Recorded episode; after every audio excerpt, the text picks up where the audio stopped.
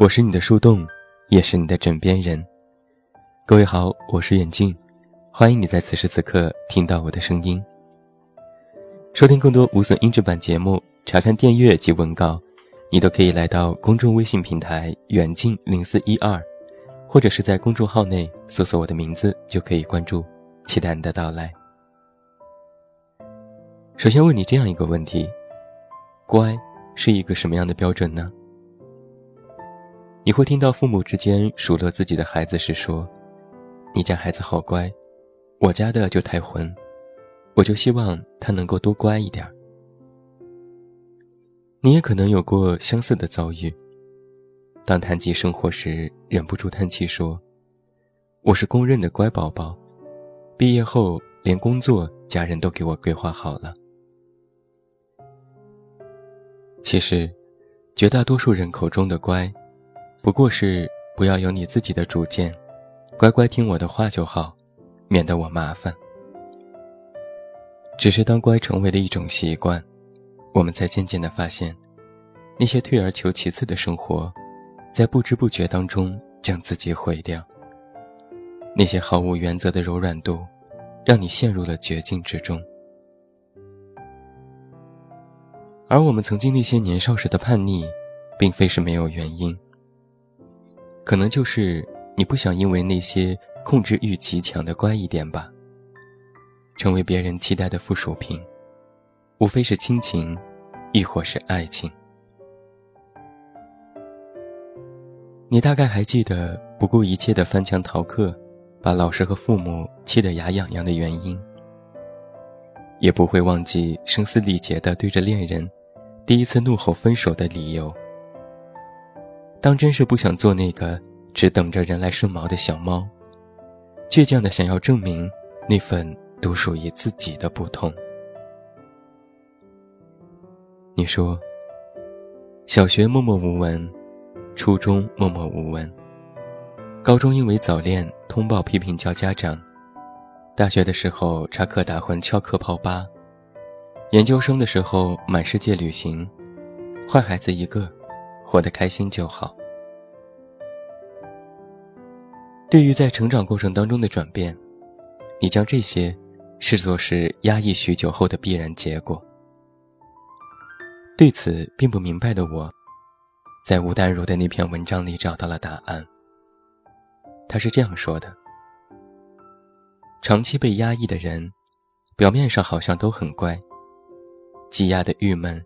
却常默默地寻找一个惊世骇俗的出口，而你，不过是过早地挣脱出那个乖孩子虚假的外壳，给自己一个更为肆意的人生罢了。人可能都是要痛过之后才知道回头，要在不断的试错之后，才知道真正适合自己的状态。你曾经花了一年的时间注重言行举止，处处得体，事事周全。回过头来，还是觉得漏洞百出，丢人现眼。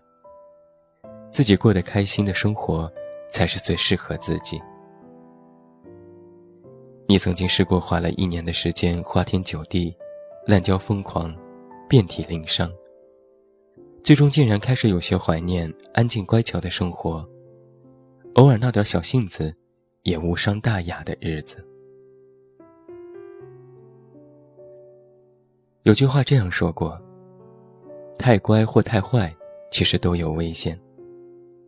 不同点在于，个性太坏的，可能在很早的时候就会吃足苦头而学乖；太乖的一辈子常常都学不乖。”我们都是渐渐的在时光的流逝间寻找到最适合自己生活的方式。一种属于坏孩子的春天，适合乖孩子叛逆的生活方式。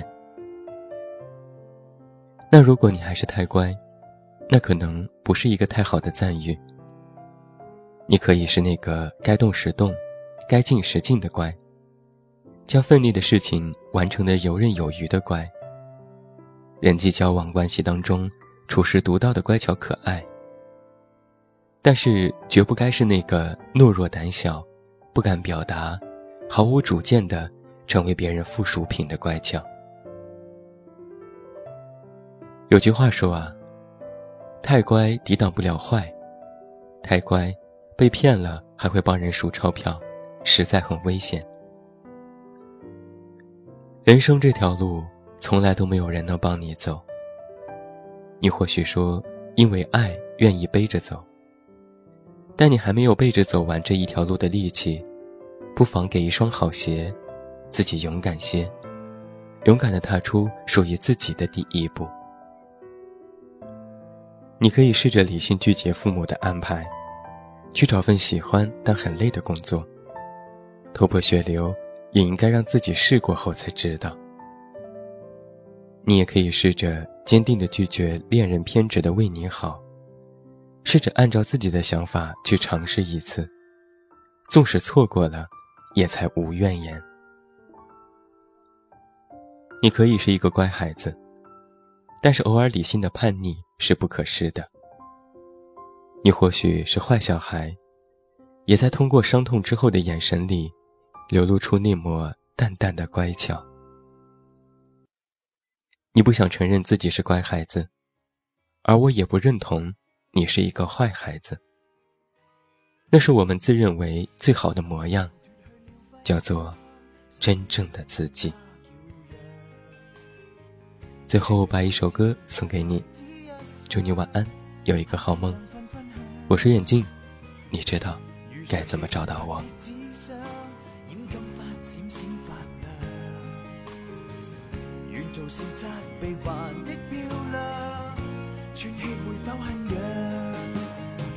夜幕垂下，但孤单更加可怕。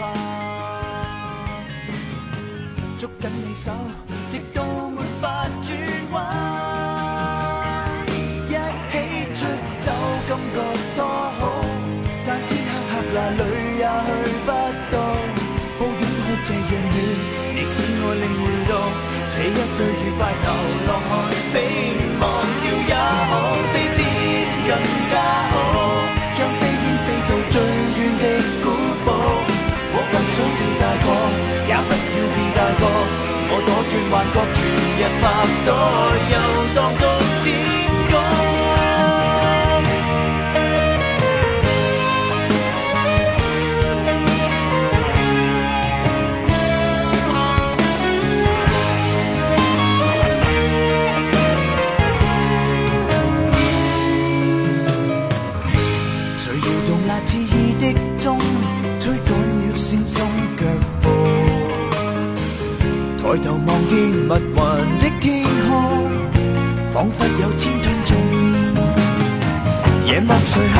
但孤单更加可怕。捉紧你手，直到没法转弯。一起出走，感觉多好，但天黑黑那里也去不到。抱拥可这样远，你使我领会到。这一对愉快流浪汉，比忘掉也好，比天更加好。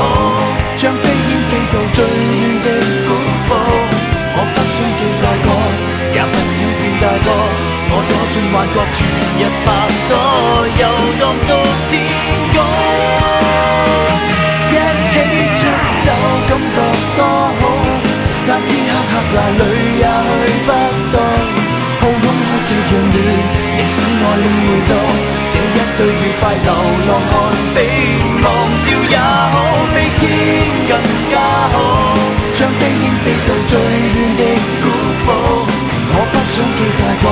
也不要变大个。我躲进幻觉，全日扮咗。